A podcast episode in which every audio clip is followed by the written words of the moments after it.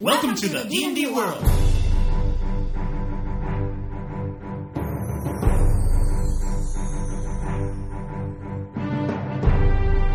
Olá, jogadores e DMs! Estamos aqui para o episódio 93 do podcast Falando 20. Eu sou Daniel Anandi E eu sou Davi Salles. e hoje nós vamos falar sobre preparação de jogos. Ah, né, Qual que é o trabalho que geralmente o DM vai fazer para se preparar, mas a gente vai comentar também o que, que os jogadores podem fazer para se preparar melhor também. Enfim, o que, que você faz antes da sessão começar? É isso que a gente quer conversar hoje.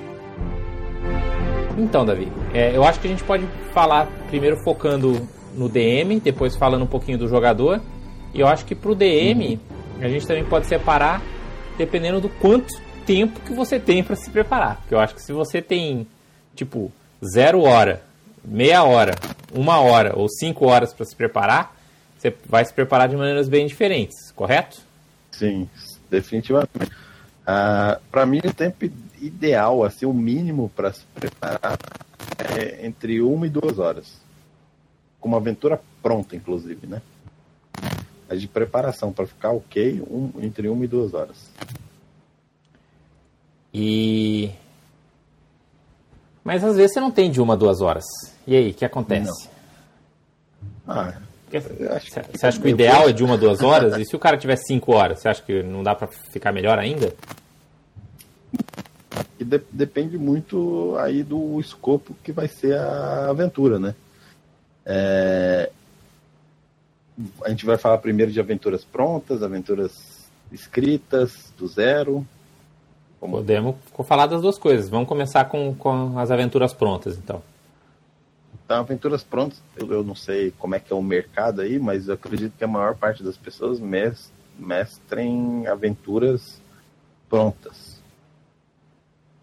Ah, não sei. Nesse caso, se, se esse é um é número sugiro. real. É um, é um número que nunca saberemos. É, assim, no D&D eu imagino que muita gente mestre aventuras prontas porque existe uma oferta razoável de, desses produtos no mercado. Então, a- a- só posso assumir que DMs curtem, né? A impressão que dá é que sim. que sim. É, em, em relação à quinta edição, que saiu bastante campanhas, né? Porque a quarta edição saía muito livro de, de, de mais poderes, de, de mais opções para jogador, mais opções para mestre, mas não muito campanhas. A quinta edição, por outro lado, veio com É, bastante minha campanha. campanha mais ou menos, né? Ele tem um Adventure Path lá inteiro, né? Que saía aventura do nível 1 ao 5, do 5 ao 10, do 10 ao 15, do 15 ao 20. Isso, e o D&D quinta edição já tem umas 4, 5 campanhas que vai do nível 1 ao 15, 16 para pelo menos umas 5. Então, imagino que a quinta edição tenha muito mais opções de aventura. É, talvez. É que na quarta edição também tinha a, a Dungeon Magazine, né? Publicando um monte de aventura para a quarta edição. A mesma coisa para as edições anteriores. Ah, mas de livro de aventura, eu acho que de fato teve. Né, de campanhas inteiras. Ah, por- porque assim, aventura pronta é aventura pronta. Não precisa ser uma campanha pronta, né? Uhum. Mas É, enfim, aí independente de é- ser uma é é campanha ou de ser uma aventura, certo? De ser um módulozinho. É, é que aí eu acho que muda muito mesmo, porque preparar uma aventura para uma campanha pronta, eu acho que é muito mais fácil do que preparar uma aventura pronta para sua campanha. Que aí você precisa pegar aquela aventura, adaptar toda ela para sua campanha, para o seu universo, para o seu mundo de campanha, ah, colocar os NPCs que são relevantes e não os NPCs genéricos da aventura, acaba dando um trabalho muito maior pegar uma aventura de campanha, você tá jogando a campanha, você já tem uns NPCs de campanha, não sei o que, eu acho que é muito mais simples. É. É, é mais simples. Eu não, eu não acho que é tão mais simples assim, mas concordo, de fato é mais simples. Porque, porque depende, assim, né, da aventura pronta. Se a aventura pronta ela vai acontecer, por exemplo, num lugar distante, né, ou é uma daquelas aventuras que, ah, vocês têm que ir para esse lugar, desvendar a dungeon e trazer o item, não tem muita adaptação, né? Agora, se é uma aventura que é, ah, nessa mina que tem um monte de intriga política, aí de fato é mais difícil de adaptar para o seu mundo, né? Depende do tipo de aventura. Sim, sim, definitivamente, mas se é uma aventura também genérica, onde não é muito relevante com o resto da campanha, talvez você tenha que rever a aventura. Porque eu acho que é interessante que a aventura tenha como papel de fundo, não tão de fundo assim, sempre o aspecto global da campanha, que é o mais interessante. Uhum. É, e você pode também mas... ter o modelo misto, né? Que era o que eu fazia, por exemplo, com a minha campanha dos escamas púrpuras, que eu mestrei para a quarta edição, por exemplo.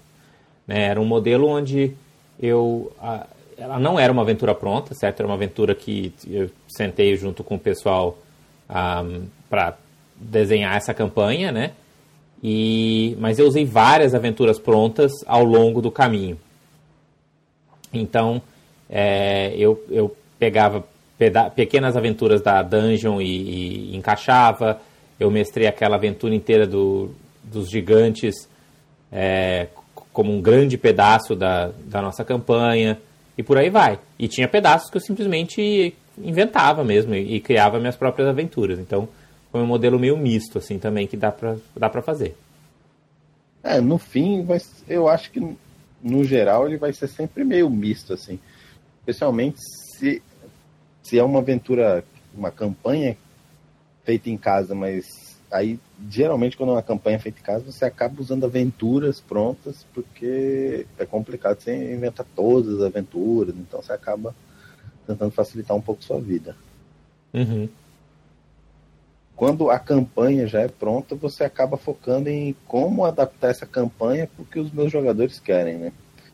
Bem, mas vamos falar aqui então de como a gente prepara para, vamos, se você mestrou a Tirania dos Dragões, eu estou mestrando aqui o Templo do, do Mal Elemental. Príncipe do Apocalipse. O, o Príncipe dos Apocalipses.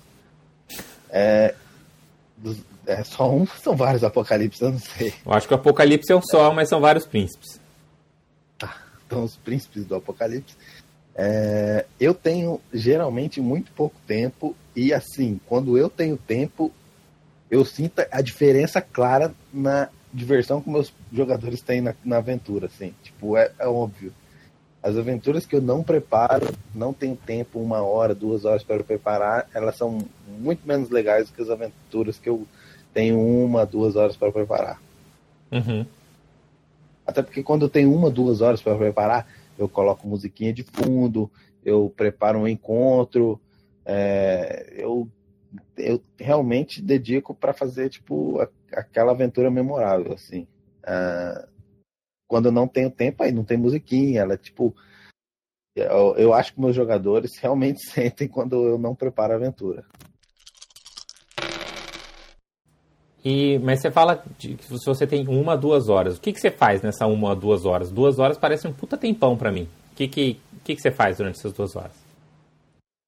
Nessas, geralmente, eu, se eu estou, no, nesse caso, estou mestrando uma aventura pronta, eu dou uma relida no, nos próximos eventos da aventura, né? Então, se eles estão indo para uma dungeon, eu tento dar uma folheada na dungeon, entender o que está rolando ali. É, na dungeon, eu dedico um tempo de ler os poderes dos monstros, que tipo de poderes eles têm. Na quinta edição é um pouquinho mais chato, porque tem um tipo de coisa que, tipo assim, ah, esse monstro aqui ele usa uma espada, mas ele também tem um escudo. E aí o AC dele não está com o escudo. Aí você tem que decidir se ele vai ser de espada ou de escudo. Na quarta edição era meio que assim: tinha um, tem um monstro que usa é bom de armadura e tem um monstro que é bom de fazer dano e eles estão os dois no encontro. Na quinta edição você meio que precisa também ficar. Ah, mas tanto faz também, né?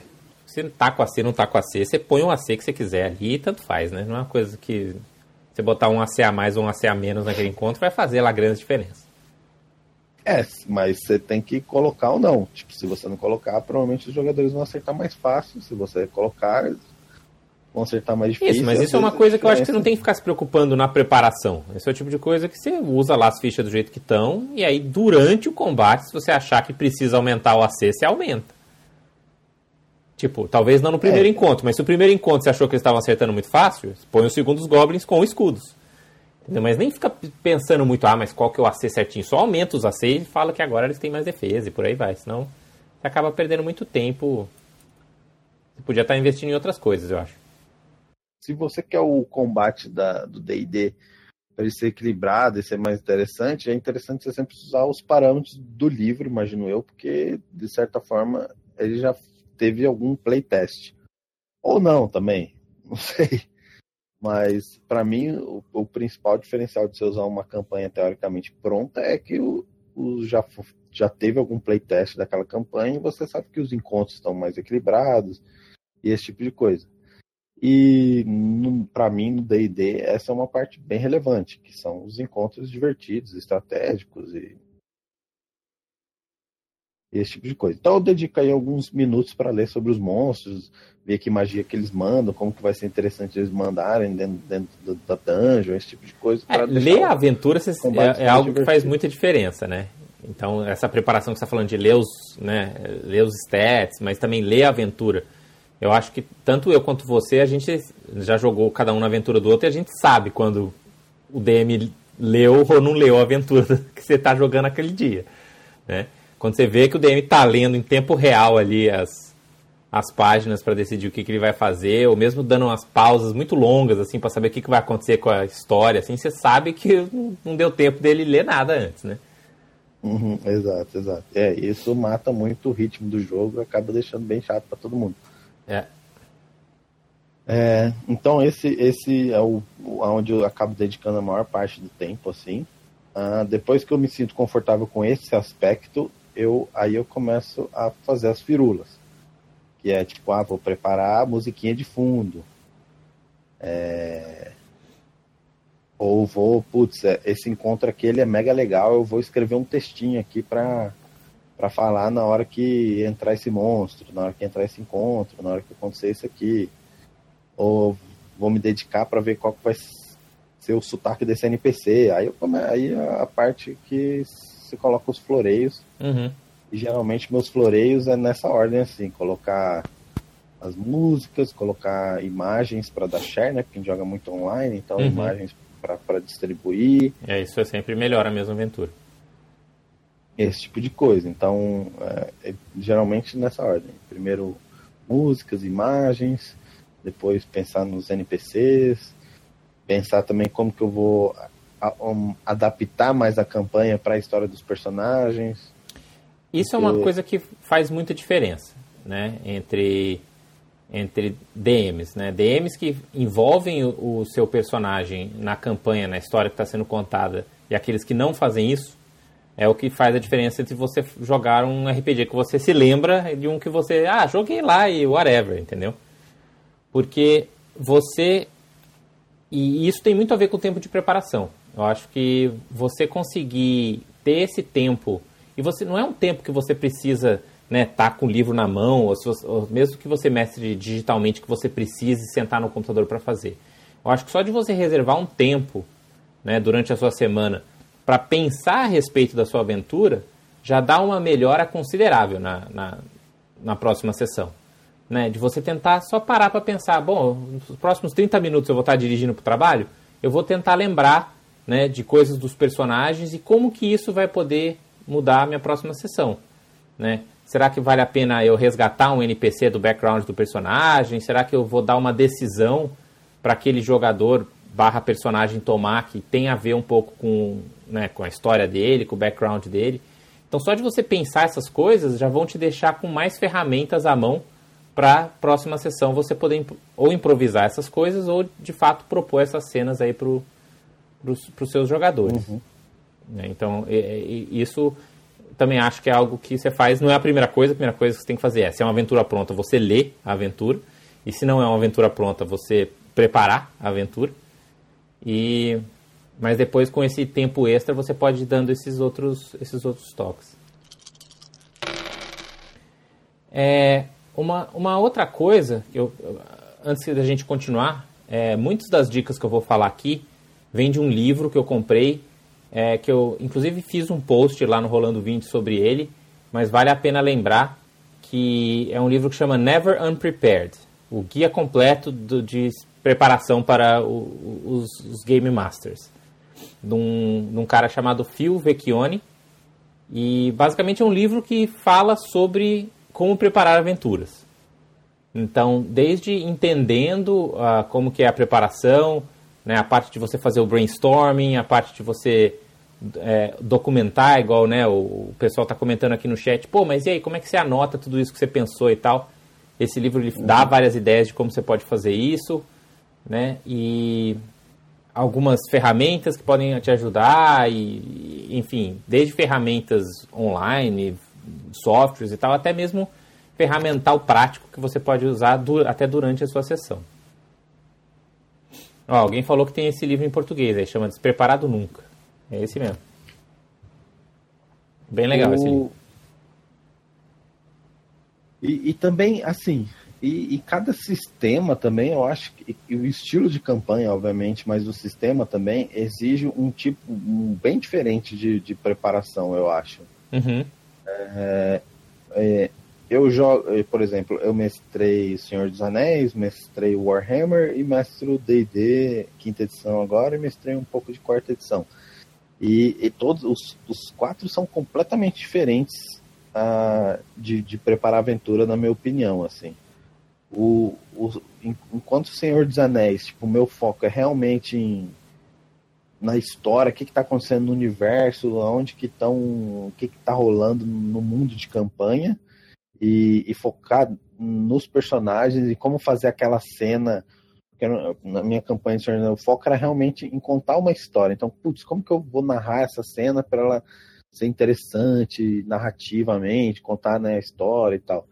Ah, no, no Warhammer, o meu objetivo era mais deixar os jogadores livres e para eles meio que decidirem o que eles vão fazer usando as mecânicas do jogo, que era um jogo que deixa bem livre, mas usa várias mecânicas interessantes. E ele tem muitas cartinhas, tipo, você consegue mostrar, montar um monstro com cartinha, ele facilitava muito, que era, isso era bem legal. É, no caso da quinta edição, eu basicamente estou mestrando a aventura pronta, então eu o meu foco é conseguir pelo menos ler a aventura. E, e agora estava até pensando num design de uma aventura de quarta edição, e para mim a quarta edição é uma das, dos RPGs mais difíceis de preparar, porque a quarta edição ela exige que você meio que prepare mais os encontros combativos, assim, para eles serem mais interessantes. Você precisa conhecer mais os monstros, você usar os poderes de maneira criativa, interessante, para criar aquele desafio a mais dentro do combate. É... é, isso me lembra muito como eu preparava minhas aventuras de quarta edição também. Né? Como era uma, uma era uma aventura própria, né? então, é, independente de eu estar. Tá, porque assim, se eu tivesse usando, mesmo se eu tivesse usando uma aventura pronta, eu nunca gostei muito desses formatos de aventura pronta que tem muito encontro, né? tem muita luta. Então eu sempre. É então, assim. De todas as edições, sempre foi assim. Então, o que eu sempre gostei de fazer foi, cara, o que, que é o filé aqui dessa dungeon? Né? Putz, tem esse encontro que é muito legal, tem essa sala que é muito doida. Então, se era uma dungeon com 10 salas, eu provavelmente vou pegar 3 encontros desse, dessa dungeon. Então, esse era o primeiro passo. Aí, o segundo passo é: tem alguma outra coisa que eu quero fazer? Né? Então, assim, de, de ideias que eu já fui tendo durante a semana, ou né, post de Rolando 20, outras coisas que você leu de post de outras pessoas e tal, fala, putz, ou algum monstro que eu quero também encontrar, né? Outro dia, ah, essa semana eu li no Reddit, por exemplo, eles estavam tentando discutir para cada challenge rating qual que é o monstro mais icônico daquele, daquele nível. E eu queria uhum. meio que fazer isso com a minha campanha de D&D, né? Queria fazer com que os jogadores encontrassem todos os monstros icônicos do D&D ao longo de sua carreira de aventureiros. Então, assim, se eles já estavam no nível de encontrar um Mind Flayer, eu sabia que eventualmente eu ia ter que inventar uma razão para ter um Mind Flayer na história. Então eu também pensava assim, ah, e aí, o que, que eu posso fazer né, para levar o grupo a ter esse encontro com essa próxima criatura icônica, né? E aí eu ia encaixando é, essas coisas. E aí, é isso que era a minha preparação, né? Tentar entender uh, maneiras de propor esses, esses desafios. É, e, e, e, a quarta edição, por ser bem board game, é, nesse aspecto, assim, né, de, de, combate tático, eu acho que é, era legal você ter encontros diferentes, onde o objetivo não necessariamente era só matar todos os inimigos, onde você tivesse essa coisa. O problema era, tipo, ah, eu vou inventar aqui um encontro que era contra o Mind Flayer, aí eles vão ter que destruir o cérebro central enquanto outra coisa acontece, mas aí os players, por algum motivo, escolhem fazer outra coisa, sabe? Escolhem se aliar aos mind flayers, etc. E isso acabava sempre, tipo. E, e, dava, como dava muito trabalho você preparar uh, esses encontros, meio que para mim a quarta edição ela tinha uma tendência a levar você sempre a fazer mais railroad aventura, assim, mais, mais em trilho, para você usar os seus encontros como mestre. Você fala, puta, se, se mudar muito aqui, eu vou ter que refazer todos os encontros, botar uns monstros que eu não conheço, não sei o que, vai ficar meio paia. É, encontros aleatórios na quarta edição sempre foram Era. muito menos legais do que nas Exato. outras edições do D&D, com certeza. Por isso que eu estava até pensando num design de aventura de, de, quarta edição, de campanha de quarta edição, que seria mais ou menos assim. É, eu tenho esse, essa aventura que eu estava pensando, esse mini campanha. Você tem uma cidade, e aí você tem algumas facções e tal, e, e você pode se aliar a cada uma dessas facções que querem objetivos completamente diferentes para a história. Então, sei lá, uma cidade sitiada por um exército inimigo. Então você tem a facção dos rebeldes que querem é, é, acabar com os usurpadores e, e, rebelar a cidade. Você tem a outra facção que é dos, dos, dos sitiadores que querem acabar com a rebelião. E dentro da rebelião você tem os mais pacíficos e os mais violentos, sei lá, você tem umas facções. E aí, por exemplo, digamos que tem uma aventura tipo conseguir a aliança dos homens ratos dos esgotos. Aí o legal é que, tipo assim, a ideia para mim do design seria tipo, ah, os jogadores eles podem tanto se aliar a, um lado, quanto se aliar a outro lado, quanto se aliar a qualquer uma das facções, que no fim todas elas querem ter aliança dos homens ratos por algum motivo. Seja os rebeldes para usar os homens ratos para trazer mais caos dentro da cidade e atrapalhar os exércitos uh, inimigos que estão sitiando a cidade, seja os exércitos do o exército o, o a, a facção inimiga que está dominando a cidade para usar os homens ratos para acabar com os rebeldes ou simplesmente manter eles dentro do esgoto. Desse, desse modo, tipo, os jogadores ainda têm totalmente influência na história do jogo, o que, que vai acontecer com aquela cidade, o que, que vai acontecer com o reino, etc. Mas por outro lado, eu ainda consigo usar meus encontros facilmente. Uhum. É, esse tipo de coisa assim é mais fácil, né? O, o problema é mais lá dentro, quando a coisa começa a acontecer. Ah, do tipo. Porque aí também tem essa outra questão, né? Que tem a ver com o planejamento versus improviso. Né? E, e, e o D&D e RPG de uma maneira geral, eu acho que eles têm você tem sempre que achar o, o, balanço entre essas duas coisas, né? O quanto que você vai querer investir em planejamento, porque também não adianta investir muito. É aquela história, não adianta você gastar. Na minha opinião, você nunca deveria gastar mais horas na preparação da sua campanha do que o tempo você jogando. Então, assim, se você vai jogar por duas horas, qualquer coisa que você estiver gastando mais do que duas horas para preparar aquela campanha, tipo, é muito overkill demais, de, de, de, além da conta. Né? Sim. E, e, se você assim, for. Se pelo menos você for preparado sentado assim, ou preparar, com certeza, assim. É que às vezes é como você falou, tem meia hora dirigindo até o trabalho. Ou ficar pensando. Mas aí é, é, tipo um prazer que você tem, né? Tipo, ah, eu gosto de pensar na aventura. É, não, é, tudo bem. acha isso gostoso, né? Mas ainda assim, né? Se você, você vai jogar tão pouquinho que você vai começar a ficar. É que nem aquele cara que cria o cenário de campanha dele e detalha cada uma das dos, né, dos prédios e dos NPCs daquela cidade que o grupo resolve falar: não, não, a gente não vai ficar aqui, não, a gente vai seguir caminho pro norte. Né? Então, assim, você perder tempo criando tudo aquele negócio que você nunca vai usar, entendeu? Você, você acaba desperdiçando energia.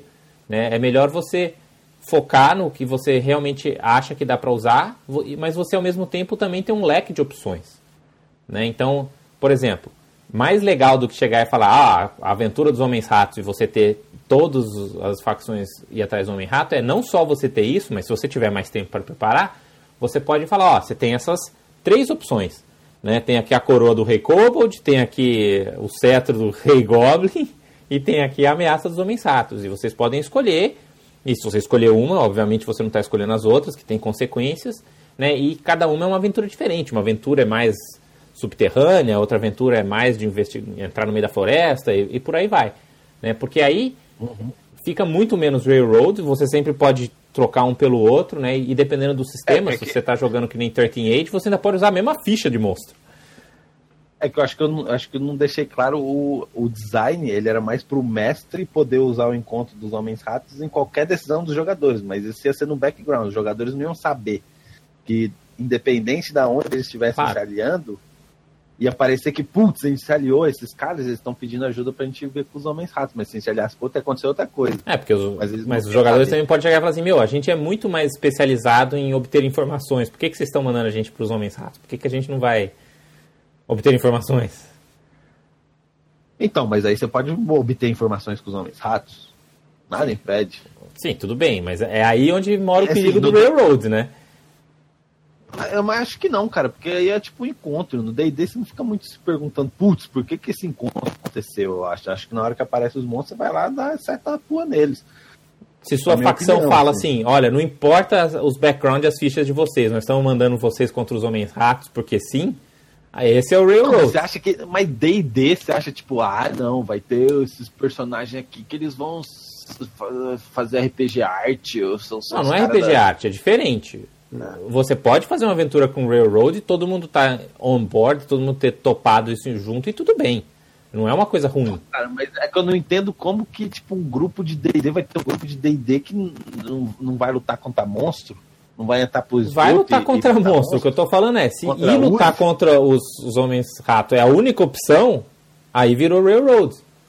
Você tem que ter a opção de, meu, tem, tem os homens lagartos, os homens lagartos, os homens ratos, que seja, mas o que mais que tem? Que, tipo... É a única coisa que o grupo pode fazer. Tipo, nós temos esse grupo de várias habilidades diferentes, né? Que, e, lógico, vai depender muito do grupo.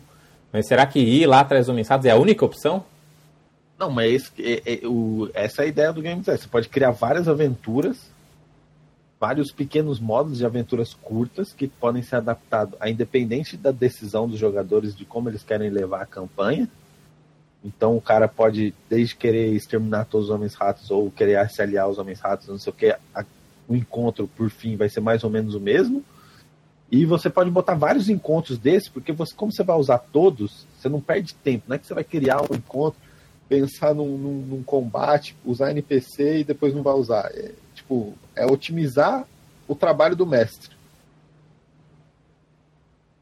com esse objetivo. Então você pode criar cinco encontros e os jogadores podem em qualquer desse encontro, independente do estilo de campanha que eles querem. Ah, eu quero me aliar aos fortes e poderosos, ricos e ser esse tipo de cara. Eu quero me aliar a esse grupo sorrateiro aqui e fazer as coisas nas surdinas. Mas no fim, o encontro vai ser o mesmo. A diferença é que, ah, vocês andam silenciosamente pelos escotos até chegarem no covil dos homens ratos. Aí você faz só um skill challenge. E aí tem um outro lá que. Ah, vocês vão invadindo os esgotos, procurando por cada canto até encontrar finalmente o covil dos homens ratos. Whatever, entendeu? O, os jogadores vão sentir que a aventura foi preparada para eles, mas no fim, você como mestre não vai perder uh, o seu tempo. Você vai conseguir otimizar e usar tudo que está preparado para você jogar. Ok. Você está dizendo? Eu tenho a impressão de que vai ser. E tudo bem se for assim. Todo mundo tá, entrou no, no esquema de, meu, próximo combate é assim, vamos, vamos que vamos. Eu acho que a quarta edição, inclusive, é um excelente RPG para fazer esse tipo de coisa. Né? Tanto que tinha aquele Dungeon Delve, por exemplo, que eu achava sensacional. Né? Basicamente é, é um é livro. Que, é que pelo menos das aventuras de quinta edição eu sentia que eu tenho que eu sou muito mais railroad do que isso que eu estou falando sobre a quarta edição. Isso, é porque não tem a ver com edição, certo? De maneira nenhuma. Mas eu acho que o, o grande ponto positivo da quarta edição, que é realmente ter combates muito melhores e, e, e mais balanceados e mais interessantes e mais táticos e mais estratégicos, né? é tão legal esse minigame que às vezes você fala, meu, não me importa por que, que eu tenho lá matar um rato, eu quero ir pro próximo encontro porque eu sei que é divertido. Entendeu? Então, aí você também nem precisa passar todo esse tempo se preparando para né, bolar todo esse negócio de facções. E aí, lógico, depende dos seus jogadores e o quanto eles estão interessados nessa parte, né? Porque às vezes pode ser, tá, beleza, vou inventar uma historinha bem mais leve aqui, porque o, o barato mesmo é a gente ir para esse próximo encontro que vai ser divertido, vai ser interessante.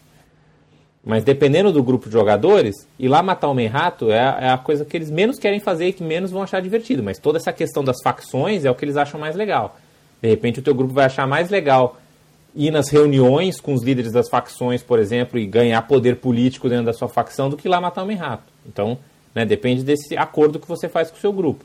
Então, a, a sua preparação como DM vai depender muito também né, do que o seu grupo como, quer ir. Eu adoraria jogar essa aventura de quarta edição que a gente vai lá para ter um monte de desafio massa de combate. Mas depende de todo mundo É, tá então, é que, é que é, board. assim, é que na quarta edição eu não consigo imaginar nenhum grupo que só queira. Tá, acho que esse, nesse caso é até mais fácil de imaginar, mas eu não consigo imaginar um grupo que só queira ficar fazendo roleplay com os mestres das facções. E tipo, você tá jogando Não, só fazer de poder roleplay com as facções não é D&D, é outra coisa.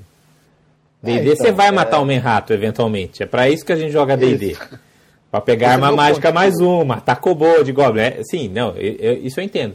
O que eu quero dizer é esse mix, né? Você tem que achar esse, esse ponto ótimo entre essas duas coisas. Isso, isso. A, a ideia desse game design, dessa aventura é justamente esse. Porque independente dos personagens decidirem, putz, eu vou querer fazer, eu quero conversar com esses NPCs aqui, aquele encontro que você preparou com os Homem-Ratos vai poder ser usado independente de como os NPCs quiserem lidar com a situação. Tipo, não é que o encontro vai ser tudo o mesmo fim. No final ele vai ser completamente diferente, porque você pode se aliar aos Homens-Ratos ou matar os Homens-Ratos, mas o encontro o, a- o equilíbrio do combate, as armadilhas que você vai pôr. Ué, o mas você vai se aliar aos, os homens-ratos vai ser igual? Você não vai chegar lá matando os homens-ratos. Cara, você vai ter que achar o covil dos homens-ratos. Aí você pode ter, putz, se você conseguir derrubar o líder dos homens-ratos sem matar todos os, os- sem matar X homens-ratos, você consegue ir lá e fazer um parlay com o homem-rato. Entendi, entendi. Se o seu objetivo é ir lá se aliar aos homens-ratos, você não pode matar o homem-rato. Por exemplo. Aí já está ficando menos D&D, mas tudo bem, mas parece divertido. É, mas, mas independente, tipo, você, você quer lá se aliar aos homens-ratos, mas os guardas homens-ratos vão querer te matar de qualquer jeito. Aí você faz lá uns encontros contra os homens-ratos e você encontra o, o líder dos homens-ratos e fala assim, ó, não queria ter matado esses caras, mas tive que matar, eu queria ser sua aliada e vamos ficar na boa. Eu tenho arma mágica pra te matar, então acho que eu vou ser convincente nessa história.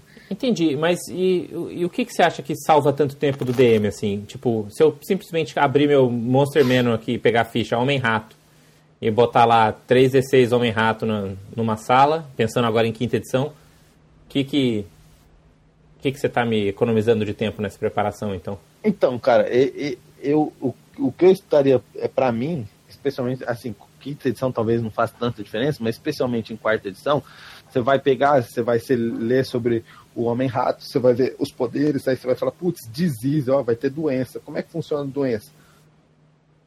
Aí você vai falar, putz, se, eu- se eu botar um, Você tá falando da preparação ou você tá falando de quando você escreveu a aventura? Porque escrever aventuras é outro tema.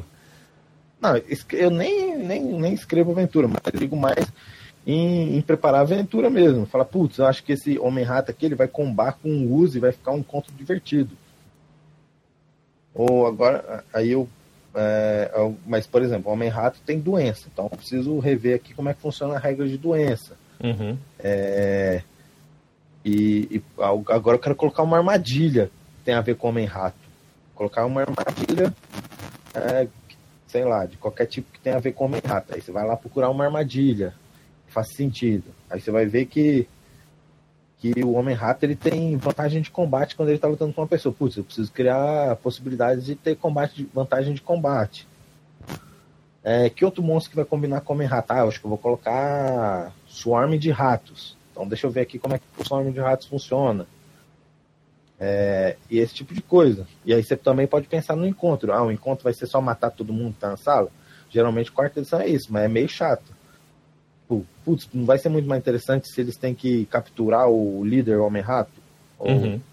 vai ser mais interessante dependendo dos objetivos? Assim, aí você vai pensando nesse tipo de coisa, você vai montando encontros, você vai botando armadilha, você pode botar, tipo, ah, que vocês estão no meio do esgoto e aí tem água até o joelho. É, É, isso a gente difícil, falou bastante no nosso podcast de Turbinando Encontros.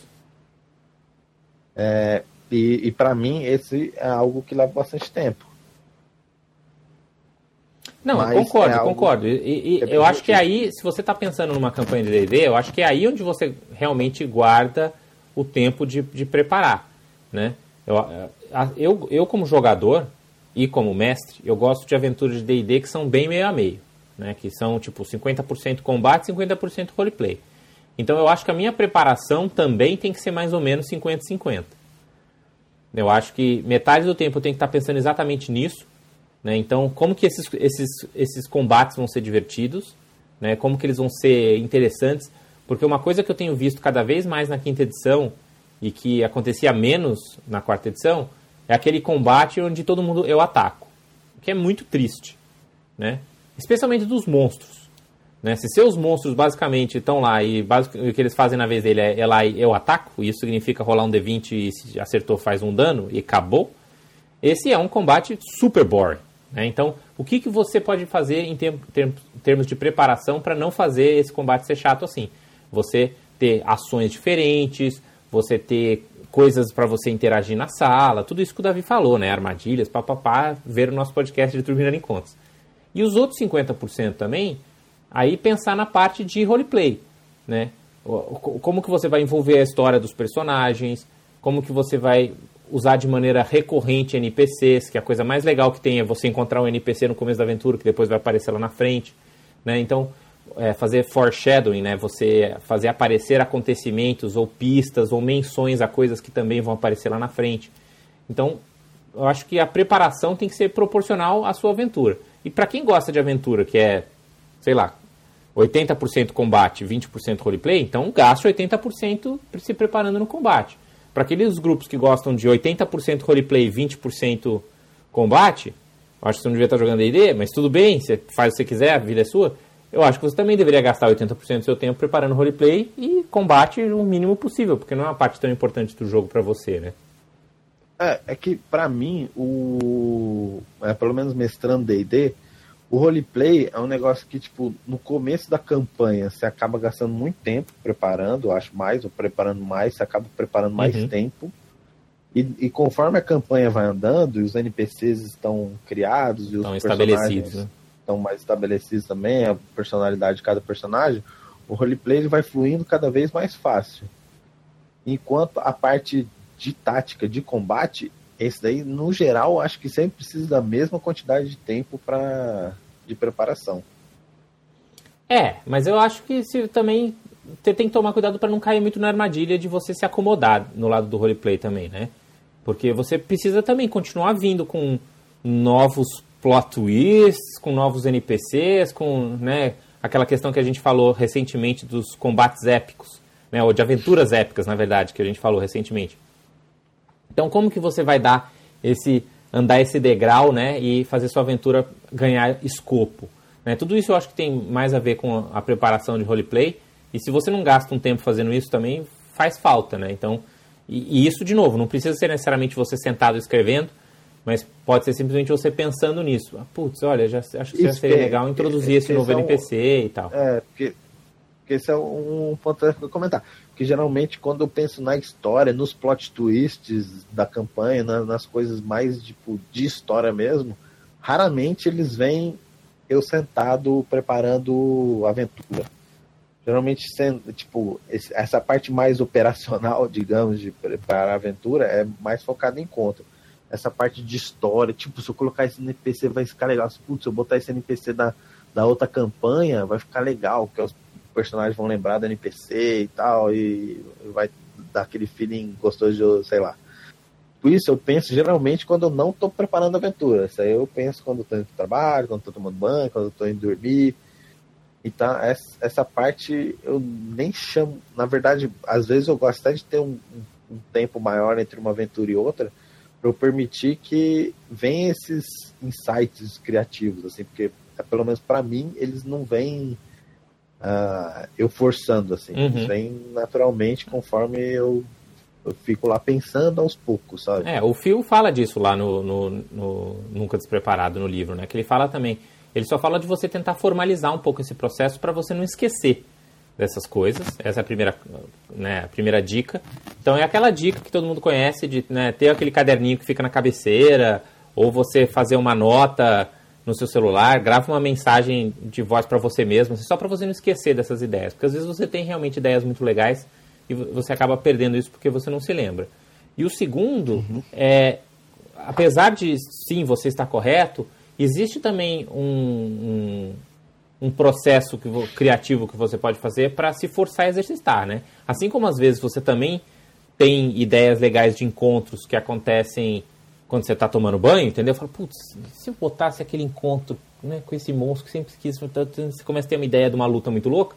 Você também pode fazer o contrário. Você também, na hora que você está sentado escrevendo coisas no seu organizador de campanhas, no seu bloco de notas, seja lá onde você escreve suas coisas, você também falar e falar, não, beleza. Então esses são os NPCs que eu tenho. Será que vale a pena eu criar uma nova relação entre eles? Se vai entrar uma, uma nova facção aqui na cidade, o que, que vai acontecer? Né? Que mais que eu posso trazer do passado dos jogadores? Né? Você se forçar esse pensamento, porque sim, às vezes você tem umas ideias do nada, mas às vezes vale a pena você também passar pelo processo de reolhar essas coisas para garantir que você está fazendo isso. Porque nem sempre você vai. Né? Às vezes tem um jogador, por exemplo, lembra que a gente tinha. A gente jogou com o nosso primo uma vez, a gente usa ele como exemplo do personagem de, de, de papelão, assim, que ele tinha fez um fighter que era um fighter absolutamente sem história nenhuma. Ele, tipo, era, era, era o John Cartboard. Ele era o cara sem história, sem nome, sem família, sem motivação. Ele era o cara que estava lá na aventura para fazer o que precisa fazer, geralmente jogar o D20 e fazer dano. Exatamente. Não é que ele não tinha família assim porque a família dele foi assassinada por orcs malditos. Não, ele simplesmente ele tinha família. Isso, mas que não era relevante. E, e, tudo bem, né? E tudo bem, mas aí ele foi começando a ter uma história, né? Eu lembro que apareceu uma NPC que ia casar com ele, uma história assim, não, não tinha uma coisa assim?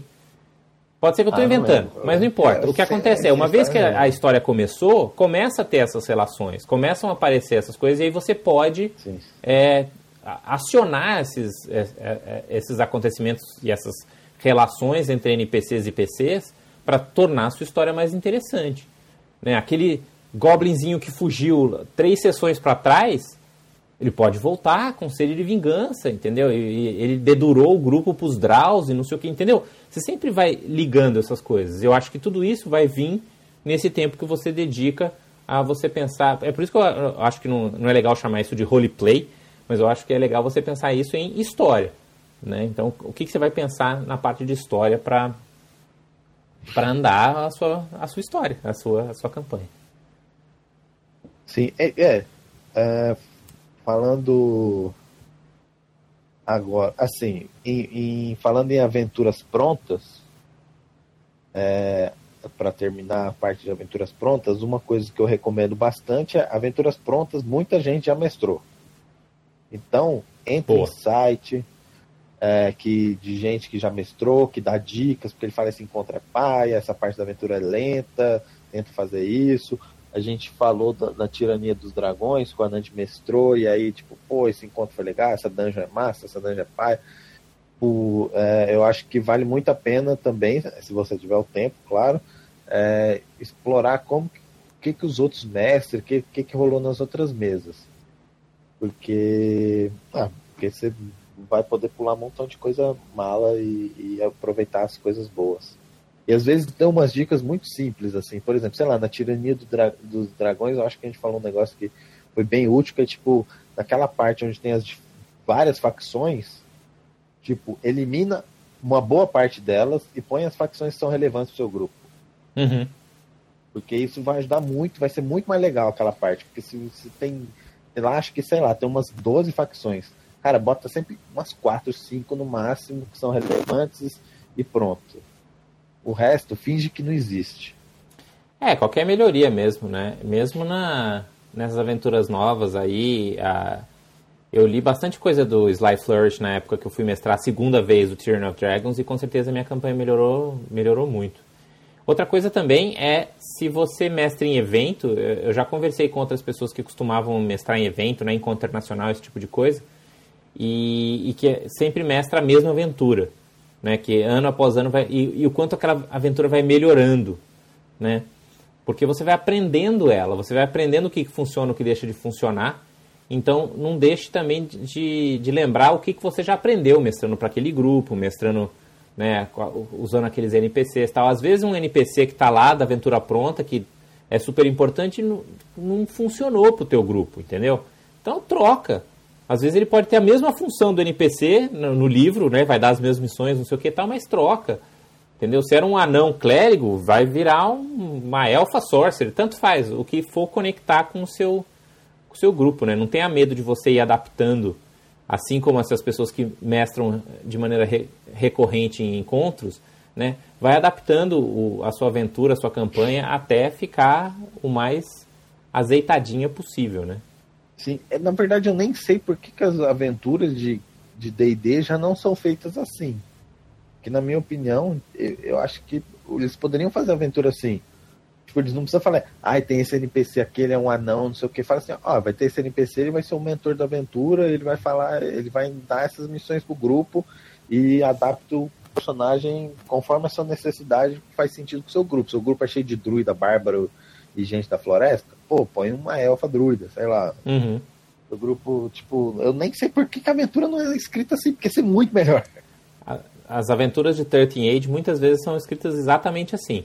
Então, dependendo é, não, dos verdade... ícones que tem a ver com o, o, o, grupo, né, e das roladas dos ícones, vai ser um personagem completamente diferente a, da aventura pronta que está escrita lá, né? É, para mim, os outros cenários de, de RPG que eu joguei, no, no geral, é assim. Assim, ele fala, ah, tem esses NPCs aqui, esse aqui vai ser mais, mais relevante. Assim, tipo, no geral, D&D que é, tipo, bem estruturadinho, né? Tem esse NPC, o nome dele é... É porque também muito disso é, é, é, pensando no iniciante, né? Porque eu acho que, lógico, você sempre pode botar lá uma, uma coluna no lado, lembrando os mestres que, ó, esses NPCs aqui são sugestões, troque para o que for mais apropriado para sua mesa. Mas eu acho que para o iniciante é meio sacanagem. Fala assim, ó, pode ser o que você quiser, o que for apropriado para o seu grupo. O cara fala, não sei, o que é apropriado meu? Dá um exemplo para mim.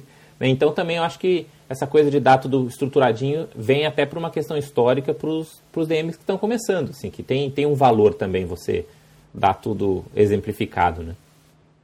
É, é, tal, talvez, eu não sei, eu, eu, eu acho que eu tenho mais fé nos mestres iniciantes. Eu acho que eles vão conseguir se adaptar bem a, a uma aventura mais aberta nesse sentido. Tá, e de, de, aventuras próprias, tem mais alguma coisa que a gente. Porque a gente já meio passou por tudo quanto é tipo diferente de preparação já, mas tem alguma coisa que você gostaria de adicionar aí em relação a preparando suas aventuras? Dicas aí do seu, do seu próprio processo, porque eu, eu posso lembrar um pouco de como eu fazia com as minhas preparações, assim. Ah, diga aí como é que se fazia. Por exemplo, uma coisa que eu acho que. É porque essa coisa de preparação também tem um pouco a ver com. Até o que o pessoal do chat comentou aqui, né? Com a questão de improviso. Né? Então, você também. O que você puder se preparar para improvisar, você também melhora a tua qualidade como DM, eu acho.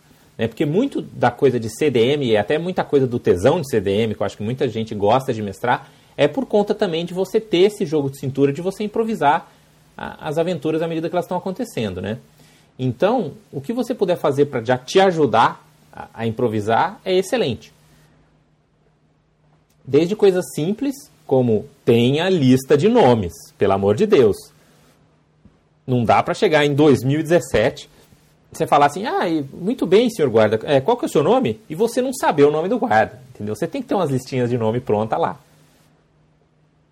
É, segundo, você, né, gerador, e não precisa ser só o nome, você já tem aplicativozinhos super simples e páginas na, na, na, web que já te dá até uma personalidade, um monte de coisinhas que vão transformar o guarda genérico número 2 num NPC que pode ser uma presença recorrente na sua campanha. Né? Essa é uma coisa super fácil de você improvisar. Se for um problema você ter essa ferramenta em termos de jogo, você faz a preparação para o seu improviso. Deixa lá uns 3, 4 guardas genérico pronto, ou simplesmente NPCs completamente genéricos prontos para você usar à medida que for necessário. Né? A mesma coisa para encontros aleatórios. Né? Então, se tem alguns encontros que você bole, que são, cara, esses encontros são legais, né? são, são interessantes. Lembra quando eu falei da, da, da Horde of the Dragon Queen na época que tem a viagem da caravana, que tem várias side quests assim que você pode fazer que são legais? Tenha sempre essas mini side quests prontas. Uma meia dúzia. Porque naquela sessão que o grupo está meio enrolado, ou naquela, né, naquela semana que não deu tempo de você preparar e ler os capítulos da aventura para frente, você sempre pode enfiar uma dessas side quests é, e, e, ser super massa. E os jogadores muitas vezes nem vão perceber que você está improvisando isso, porque você não está improvisando totalmente. Você já tem os stat blocks, você já pensou naquela luta, porque que aquela luta não é eu ataco e rolo dano. Né? Você vai ser um, um, uma coisa meio compartimentalizada, mas que você pode plugar em qualquer momento. Né? Isso eu acho que é outra coisa que você pode te ajudar na, na improvisação. É, ter mini sisteminhas que você pode puxar a qualquer momento. Né? Então, por é, um exemplo que eu posso dar é para Pathfinder eles lançaram vários decks de cartas para coisas interessantes. Um desses decks é deck para chase, para, para uh, perseguições. Então, a qualquer momento que tem uma perseguição, em vez de você simplesmente narrar aquilo lá e pedir uns testes de perícia, tem um, um, baralhinho que você saca, três cartas, dependendo das cartas que vêm, vem uns testes diferentes de coisas que acontecem. Né? Então, você ter esses mini sisteminhas para esse tipo de coisa é sempre divertido. É, e, e dá a impressão de que foi algo único e especial, entendeu? Mesmo quando você só tem aquilo guardado para emergências. Então pode ser para perseguições, pode ser, por exemplo, para, é, igual você falou, por exemplo, ter um sistema de jogatina para você é, jogar alguma coisa na taverna. Pode ser. É, na verdade, é, eu, sou, eu sou muito fã de, de sisteminhas assim, porque eu acho que o, o, o RPG ele é essa mistura a melhor mistura possível entre board game e contar histórias. Então, para mim, o, o, o, aspecto board game dele, ele também tem que ser usado para contar história. E, e, se você fizer direito, tipo, a, aquele aspecto que pode ser tipo um bônus, um, um, um, um keep, assim, um, um controle de qualquer coisa, que é esse tipo pontuação, no fim ele conta uma história, né? Então você tem, sei lá, você precisa X pontos para terminar o ritual de summonar Tiamat. Pô, tem ali, ó, tem um tracker, que é um negócio bem board game, que... mas aquilo lá conta uma história que é tipo, putz, eles estão mais próximos de summonar o capeta, entendeu? E isso influencia muito a história. E eu acho isso, usar esses sisteminhas a melhor maneira para você uh, contar a história de uma maneira mais dinâmica, assim, mais interessante. É, e se vocês querem algumas dicas de, de maneiras de você fazer esses mini sisteminhas, é só você procurar no, no, no, lá no Rolando 20 mesmo. A gente fez vários desafios de perícias interessantes, e desafios de perícias nada mais são do que um framework para você fazer esses mini, esses mini desafios baseados em perícia, né? mas você pode fazer isso baseado em outras coisas. E, e, e, bolar, né? No, no seu, na sua próxima situação, o que, que você pode pode usar. A gente, eu publiquei também, acho que um mês atrás, um post sobre viagens também, com um mini sisteminha de viagens que você pode usar. É... Ah, uma outra coisa que eu pensei, ah, os aventureiros estão na cidade eles falam, putz, a gente queria fazer um item mágico, a gente queria fazer uma armadura mais um aqui com pro guerreiro. Então na hora você já fala, não, beleza, tem um mago na cidade que que faz, mas ele vai precisar de três ingredientes. E aí você rola na tabela de ingredientes místicos aleatório e tá lá, ah, vocês vão precisar de tal item, tal item, tal item. E aí pronto, sai de quest pronta, você já tem aquela aventura pronta para aquele dia. Né? Então tá sempre pronto para você. Só que aí você tem que ter essa tabelinha pronta, você tem que já saber. Então, né, você já fez a preparação para o improviso. Então eu acho que isso faz, sim, faz sim. parte aí do, é, do é, Eu, eu tipo, na, é, nas minhas aventuras eu gosto, as, as que eu preparo principalmente, com, com, mais detalhe, essa que a gente joga online, que quem quiser ouvir a última aventura está no YouTube, quando a gente subiu a aventura. É, aventura não, a sessão, né? A nossa última sessão. A sessão, é a sessão, a última sessão. É, nela realmente eu até com o objetivo de jogar e depois comentar na campanha, né? Eu também não estou diferenciando muito ela mas também porque eu tenho menos tempo de, de, de mudar muita coisa. Mas nas aventuras que eu preparo, eu, eu gosto muito de criar subsistemas. Então, uh, uma aventura de Warhammer que eu estava jogando, os, era uma aventura mais política, os jogadores tinham diferentes casas que eles podiam ganhar influência dentro da cidade, então tinha toda uma mecânica de influência é, na aventura de Senhor dos Anéis, que eu mestrei por Anand também, que eles reconstruíram a cidade, tinha toda uma mecânica de como que ia funcionar a reconstrução da cidade, em termos de recurso. É, e, e agora tendo uma aventura que eu estava preparando agora, onde eu, essa daí até que eu comentei, de uma das quests serem os Homens Lagartos, o, a ideia dela era uma aventura de Eberron, onde tem uma região lá de, de Thrain, que que era antigamente Anduir, que era outro reino lá, quem, quem conhece Eberron vai saber. E essa região está dominada e eu basicamente falei, putz, que legal que é ser, então, criar um ambiente tipo, de, de, de guerra civil, assim, sabe? Então, eu meio que falei, vamos, eu vou criar um tracker de, de, de instabilidade política. Então a aventura começa com a instabilidade política ali no meio, e os jogadores podem decidir se eles querem se aliar a Thrain e, e tentar acabar com os rebeldes e, e, estabilizar a região, ou se eles preferem se aliar a Anduir e, ou se aliar aos rebeldes, que não necessariamente estão ligados a Anduir, e, e gerar uma guerra civil e, e aumentar o, a instabilidade política e talvez criar uma independência. E aí a história iria conforme os jogadores quisessem. Mas as aventuras em si, as missões, seriam independentes do caminho que eles quisessem de determinar para a aventura. Então, ah, por exemplo, eles poderiam fazer aliança com os homens ratos dos esgotos, ou ganhar o apoio das guildas mercadoras.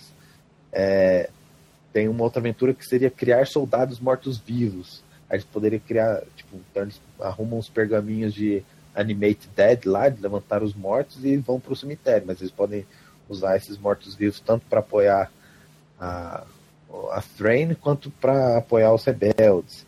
É, interceptar suprimentos, que tanto faz também, ele pode tanto interceptar suprimentos da, do, de Thrain quanto do outro. As aventuras estariam prontas, o mestre teria o mínimo de trabalho possível só para adaptar e, e mas a história, que é o principal, a história estaria na mão dos jogadores. É, esse foi um jeito que eu também tentei de, de improvisar. Tá aí. É, de improvisar não, mas de criar, mas mantendo o, o, o, principal, né, a história na mão dos jogadores. Tá aí a preparação do, do Davi. É, um último tópico antes da gente encerrar aqui, Davi. É, aproveitando, tirando isso do chat. É, em, em, termos de onde que, onde que você escreve isso tudo, né, em geral, assim? Onde que você faz essas preparações? O pessoal está falando aqui de usar o Google Docs, de usar Evernote, de usar um caderno. Qual que é a sua maneira de preparar, de guardar essas suas preparações? É, eu, eu, eu anoto tudo num caderno, assim. E é, e é bem interessante porque eu tenho uma aventura de, de Senhor dos Anéis e ela é, o jeito que eu preparo ela é completamente diferente. Porque a do Senhor dos Anéis eu escrevo tipo uma história. Para isso que está acontecendo na região. A de D&D eu já falo assim, ó. Eu já faço um quadro com alguns organogramas, tipo essa é a facção X, essa é a facção Y, essa facção está alinhada mais ao caos, que alinhamento é bem crucial no D&D, né? É, então essa facção é mais caótica, essa daqui é mais caótica bom, essa aqui é mais lawful. É... Mas eu escrevo tudo num caderno, assim, mas é muito diferente o jeito que eu escrevo dependendo do tipo de aventura. Algumas são mais pictográficas e outras são mais textuais. É. É, eu tenho, por exemplo, dois, é, dois exemplos que eu tenho de preparação, né? A, a escama, escamas púrpura, por exemplo, eu nem anotava muito. As minhas anotações eu, eu fazia no Google Docs também, fazia isso tudo online, que era mais fácil para mim. Mas basicamente o que eu anotava eram quem eram os NPCs e, e, e meio que o que estava acontecendo fora da, no background, né? Tipo, o que, que, que eram as motivações dos vilões, o que, que tava, o que, que eles queriam fazer. Porque eu sempre tive a sorte de, nas minhas campanhas, ter alguém jogando que era muito bom em escrever as notas da sessão. Né? Ah, então, quando você tem boas notas de sessão, pessoas que estão indo lá escrevendo o que está acontecendo e você tem um, um, um um registro né, do que aconteceu na sessão, isso para um DM ajuda muito na preparação. Né? E eu acho que isso não deve ser o trabalho do DM, que o DM já tem trabalho de sobra. Né? Eu acho que se tiver um jogador que faça isso, o seu grupo como um todo vai ganhar muito. Então o que acontecia é que eu ia de, com frequência é, consultar esses registros das sessões passadas para puxar coisas que aconteceram lá atrás, para lembrar qual foi a decisão do grupo em relação a alguma coisa que depois a gente esquece e por aí vai. Então, ter essas duas fontes de informação, né, tanto as minhas notas secretas, parecido com o tomo do mestre, que alguém mencionou aí no, no chat, quanto você ter também essas notas dos jogadores, esse registro do que está acontecendo para as sessões, né, essas duas fontes são a, né, o source of truth, a, a, verdade escrita da nossa campanha, o registro da campanha. Então, é, geralmente é assim que eu faço. Mas como você falou, depende muito do tipo de aventura. Quando eu mestrei Ars Mágica, por exemplo, Ars Mágica é um jogo muito diferente, onde se passa ao longo de vários anos. Então eu não só tinha um registro de né, dos outros Covenants, dos outros magos que também estavam interagindo com os jogadores, mas pela questão dele ser muito dependente da, da, da, da dos anos que se passam, eu tinha que ter um registro histórico do que estava acontecendo. Então eu tinha um mega calendário com todos os anos e o que, que ia acontecer. Porque às vezes uma decisão dos jogadores no ano 1 vai influenciar alguma coisa que vai acontecer lá no ano 5 porque nós estamos na, Idade Média, século XIII, então se tipo, você manda uma carta, demora dois anos para a carta chegar, aí demora dois anos para a carta voltar com a resposta, né? As coisas são todas muito lentas nesse sentido e ao mesmo tempo vão acontecendo alguns fatos históricos que vão acontecer em determinados anos. Então, uhum. né, boa parte da minha preparação para essa minha aventura de Ars Mágica era, era desenvolver esse calendário, era ir lá ano após ano e saber o que, que ia acontecer mais ou menos, lógico, aí você também tem que improvisar e adaptar, mas a preparação era sempre dar uma revisada nesse, nesse calendário de anos é. aí. Mas isso também pode se aplicar é, para uma um... aventura de D&D, dependendo da tua aventura, né? É, é de D&D é mais difícil, mas é um feeling que eu também tinha muito com o do Senhor dos Anéis, porque o Senhor dos Anéis, apesar de não ser no mundo real, ele meio que tem um canon muito forte, né? Uhum. Então, tipo, você supõe que naquele ano vai ter a Guerra do Anel, que naquele ano o vale vai ser invadido por Haradrim, sei lá. Então toda essa história meio que está acontecendo. É, então eu também tinha esse aspecto, tipo, ah, isso aqui vai acontecer esse ano e tal. Que é, que é legal também. Ainda. Eu gosto bastante dessas campanhas que acontecem através dos anos, assim, que ela permite que a história se desenvolva além do, do básico, assim, né? Que algumas coisas elas só são exploradas se você tiver em termos de história, muitos anos para contar, né? Muito bem. Então acho que cobrimos várias coisas diferentes aí para ajudar a preparação. A gente, uma coisa que a gente mencionou no começo é preparação de jogadores, Davi. Acho que vale a pena essa última nota. O que, que um jogador pode fazer para se preparar melhor para a sessão? Cara, tipo, é, é, é complicado, porque acho que cada jogador se prepara muito tipo como todo mundo já espera que seja obrigação do mestre estar preparado mas o, o jogador ele meio que não existe esse é, essa expectativa assim eu como eu sou mestre quando ah, eu sou jogador para mim existe Hã? para mim existe jogador que por exemplo é. senta na mesa entendeu e ficou de passar de nível e não arrumou a ficha por exemplo para mim é uma, é uma, uma mostra clara de estou cagando para esse jogo de RPG aqui, entendeu? Porque eu não consegui dedicar 15 minutos para eu sentar e atualizar minha ficha, por exemplo, né? É, é. Ou é, o jogador que não se dá o trabalho de aprender os, os nomes dos outros PCs, é aquele jogador que não se dá o trabalho de, né? Eu acho que também você tem que, você como mestre, se você quer que esses jogadores contribuam mais com a tua aventura e se preparem, você também dá a lição de casa para esse povo. Né? Então, no fim da sessão, ou chegando perto da sessão, você vira e fala, ó, para a próxima sessão, eu quero que você me explica como que a tua igreja, né, o personagem do clérigo, como que a tua igreja vai influenciar a tua decisão. O jogador do ladino, ah, como, o que que a tua guilda vai fazer, sabe? Você dá coisas para eles pensarem te trazer na próxima sessão com material para você ir andando. Agora, mesmo que você não faça isso, mesmo que você só termine naquele cliffhanger, né, naquele gancho para começar a aventura da semana seguinte, o mínimo que o seu jogador precisa saber é: você precisa atualizar a sua ficha, você precisa, se você ganhou qualquer poder novo, ou algum poder que você não aprendeu de direito, você tem que ler e entender, sabe? As coisas que o seu personagem faz, você tem que saber. A coisa que também Sim, me faz é, chorar, assim, de tristeza, é aquele jogador que, ah, eu peguei esse poder aqui, mas eu não sei direito como funciona. Pô, então lê o negócio, cara, entendeu?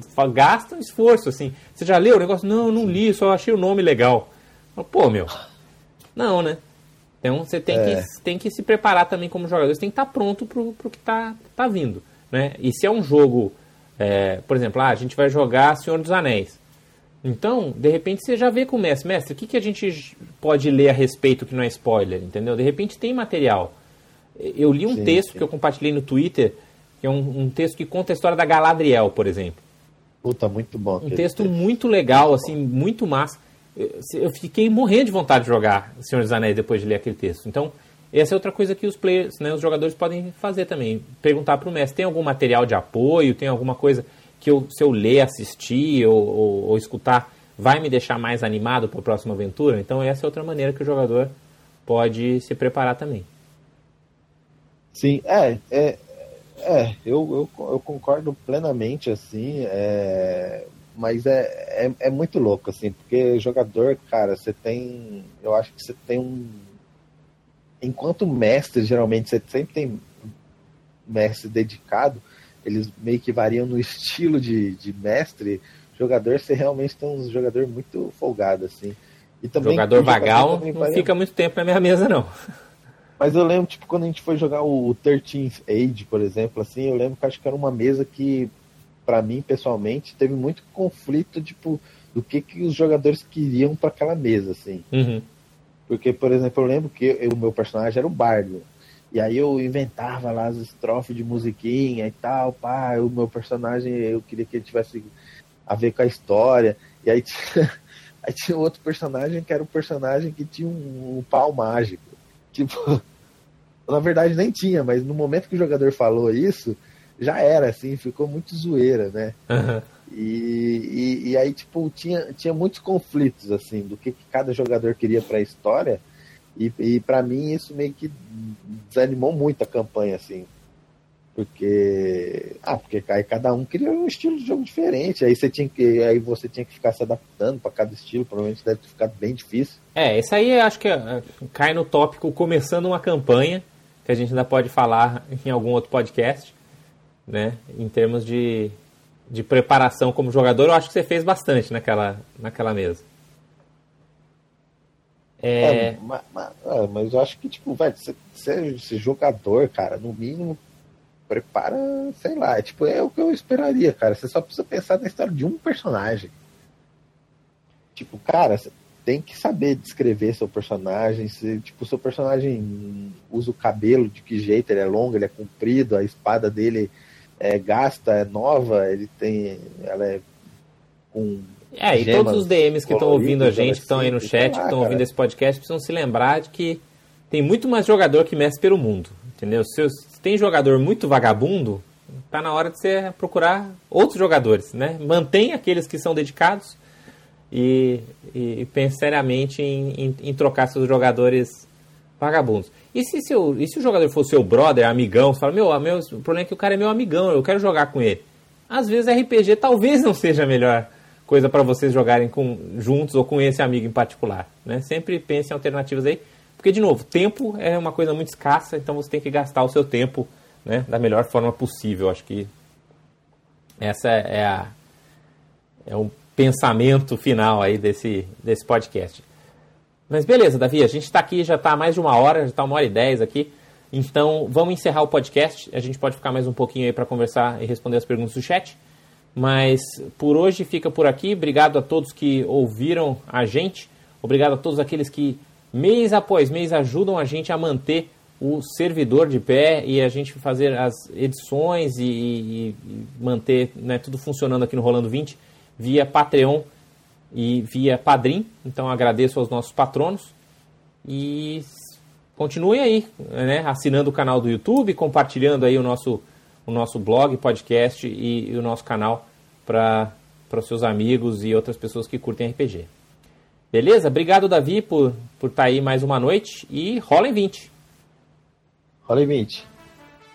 Dungeons and Dragons.